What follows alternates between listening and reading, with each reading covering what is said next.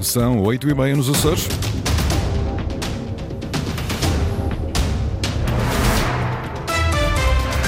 Vamos conhecer os destaques desta edição.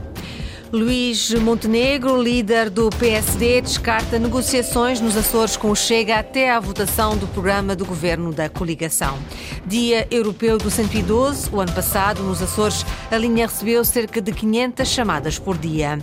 Angra do Heroísmo vai voltar a receber a Glax Summit, considerado o maior encontro mundial de exploradores. Máximas previstas para o dia de hoje de 18 graus para Santa Cruz das Flores e Angra do Heroísmo e 19 para Ponte Delgada e Horta. Altura para avançarmos com as notícias da região. Edição às 8h30 com a jornalista Lili Almeida.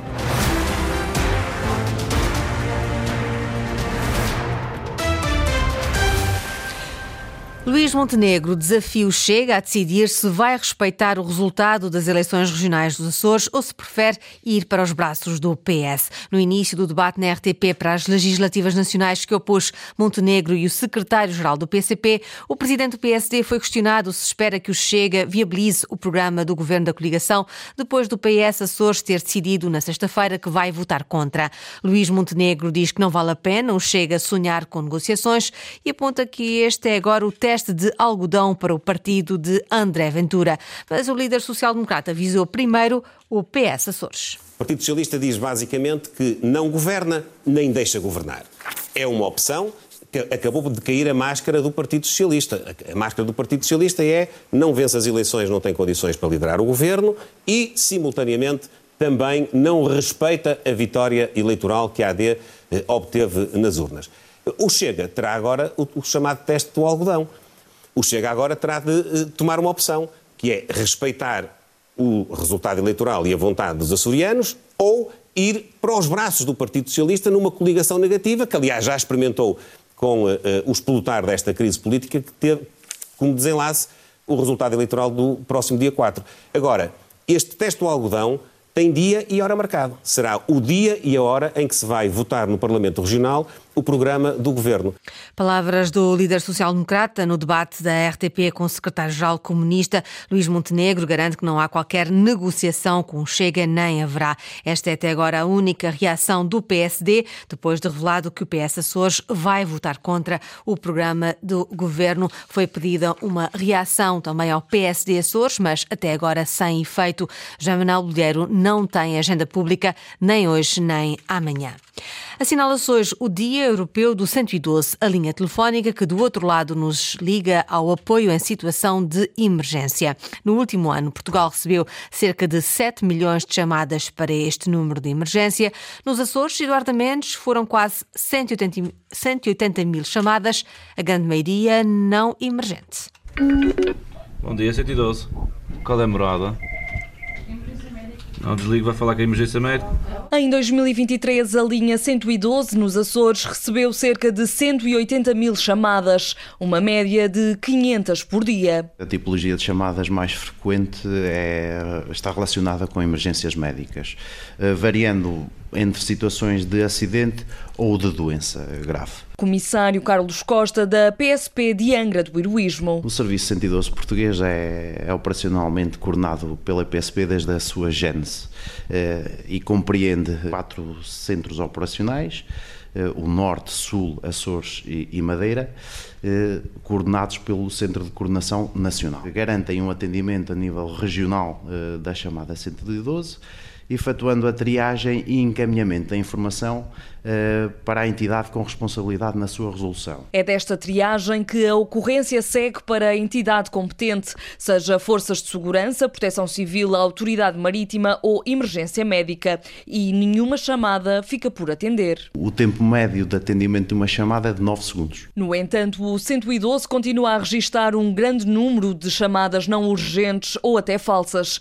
Das 180 mil chamadas recebidas, recebidas nos Açores, 23% foram abandonadas e 78% atendidas, mas apenas 21% eram emergências. Aquelas situações podiam ser canalizadas para outras outras linhas e então falsas. Por isso é que é importante este, esta triagem para não estarmos a, a, ocupar a linha com situações que não devem de ser eh, utilizadas na, na mesma. Em 2023 foram registadas 15 mil chamadas falsas nos Açores. No todo nacional, mais de um milhão. O 112 em Portugal recebeu no último ano cerca de 7 milhões de chamadas, sensivelmente 20 mil por dia. A Glax Summit, a Global Exploration Summit, está de novo na Ilha Terceira. Foi considerado um sucesso no ano passado. O autarca de Angra, Alan Menezes, tinha pedido à organização para voltar a realizar a Glax na ilha. Na altura, não houve um compromisso formal, mas a organização acaba de anunciar que a edição deste ano será dividida entre a cidade do Porto e Angra do Heroísmo. Este evento é considerado o maior encontro mundial de exploradores. Francisco Faria as recentes descobertas da ciência, as tecnologias mais inovadoras, as missões que vão revolucionar o futuro do planeta.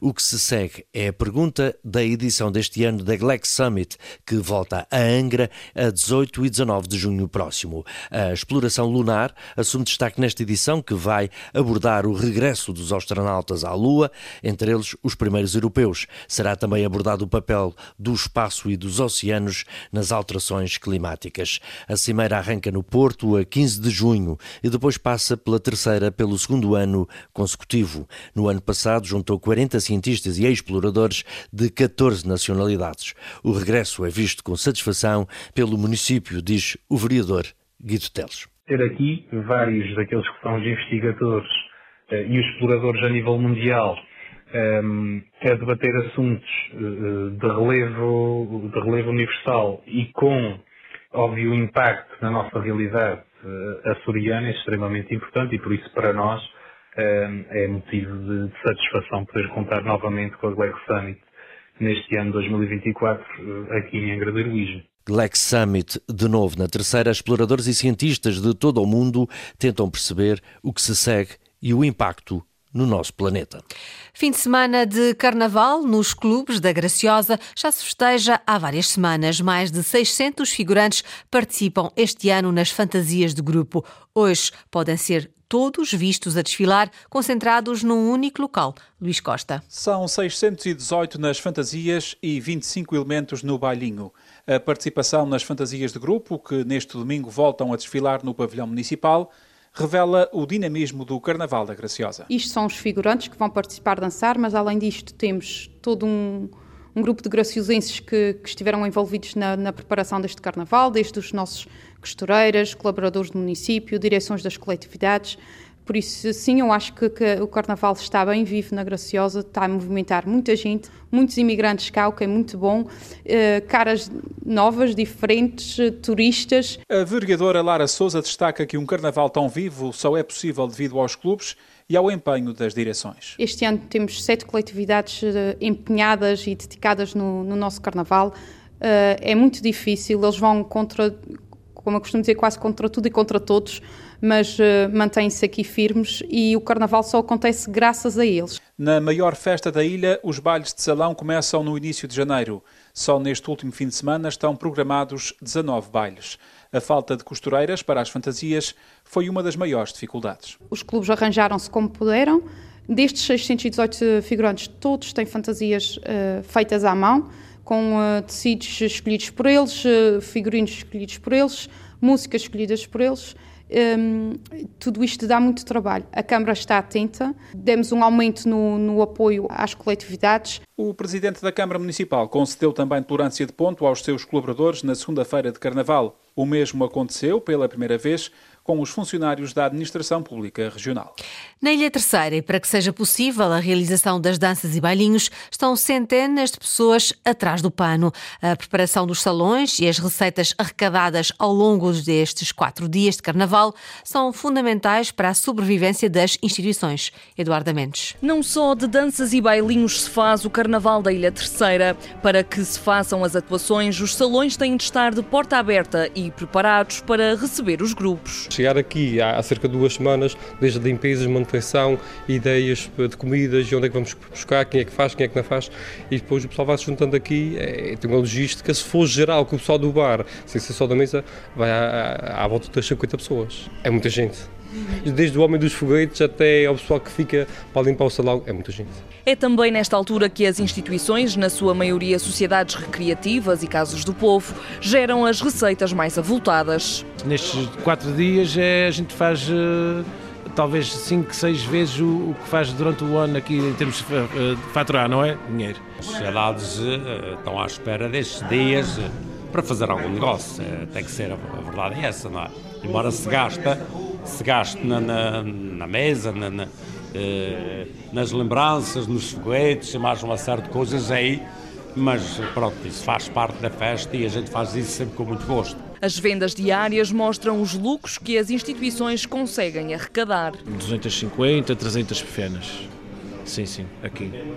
Uh, tanto agora como a banhinhos idosos. Banhinhos idosos a gente faturou também que foi uma coisa séria. É para cerveja, umas 60, 70 caixas de cerveja atestadas e se calhar ainda vendemos mais. Estás a perceber? Sim, sim, sim, por dia, por dia. O carnaval é importante. E depois é, é, é esta alegria que só de Xerez sabe transmitir. A importância do Carnaval da Terceira não apenas para a cultura, mas também para a sobrevivência das instituições. Vamos agora até ao Pico conhecer um projeto de equitação destinado à melhoria da qualidade de vida das crianças com necessidades educativas especiais. Iniciado há oito anos pela equipa multidisciplinar de apoio à educação inclusiva da Escola Básica e Secundária das Lajes, dá apoio agora a 30 crianças, mas o objetivo é alargar o projeto a mais alunos. David Borges. O projeto de equitação iniciado em 2017 pretende contribuir para a melhoria da qualidade de vida das crianças com necessidade de desenvolvimento. Quando se está a entrar no oitavo ano, a terapeuta ocupacional Ana Azevedo destaca a evolução verificada nas crianças e jovens. É muito gratificante observar o desenvolvimento dos alunos a cada dia que passa. São visíveis eh, inúmeros benefícios, desde o aumento da sensação de bem-estar, a diminuição da impulsividade, estão mais autónomos, mais confiantes, mais responsáveis, com melhorias na postura, na coordenação, o aumento da comunicação oral e desenvolvimento de competências sociais. Coordenado pela equipa multidisciplinar de apoio à educação inclusiva da Escola Básica e Secundária das Lajes, o projeto conta com a colaboração do instrutor de equitação Isaac Xavier e com o apoio dos professores e do pessoal de ação educativa. Ao todo, são apoiadas 30 crianças que participam em sessões individuais onde é fomentada a interação com os adultos e os cavalos. Neste momento temos cerca de 30 crianças e jovens a usufruir destas sessões que são realizadas tanto no picadeiro da Escola das Lajes como no, no picadeiro da Turispico. Analisando os resultados positivos e a importância que o projeto tem nas diferentes áreas de desenvolvimento das crianças, a terapeuta ocupacional gostava de alargar no futuro próximo o projeto a mais alunos. A nossa maior ambição passa por poder dar continuidade a este projeto, pela importância que tem nas diferentes áreas de desenvolvimento das nossas crianças. Gostávamos também de alargar as sessões a mais alunos, no entanto, neste momento não é possível, uma vez que temos um orçamento limitado e por isso damos prioridade aos alunos que mais beneficiam. Acho que para finalizar é importante reforçar aqui a, a, importância dos nossos parceiros. A verdade é que sem eles não era possível dar continuidade a este projeto tão especial. Para fazer face às despesas envolvidas, o projeto conta com o apoio do Programa Açores Ativos, do município e das juntas de freguesia do Conselho das Lajes e do Clube Desportivo de São João. A terminar no futebol, o Lusitânia recebeu e venceu ontem o Vitória de Sernás por 1-0 em jogo para a 19ª jornada da Série C do Campeonato de Portugal. Hoje é vez do de Peixe e do Fontinhas entrarem em campo às 15 horas.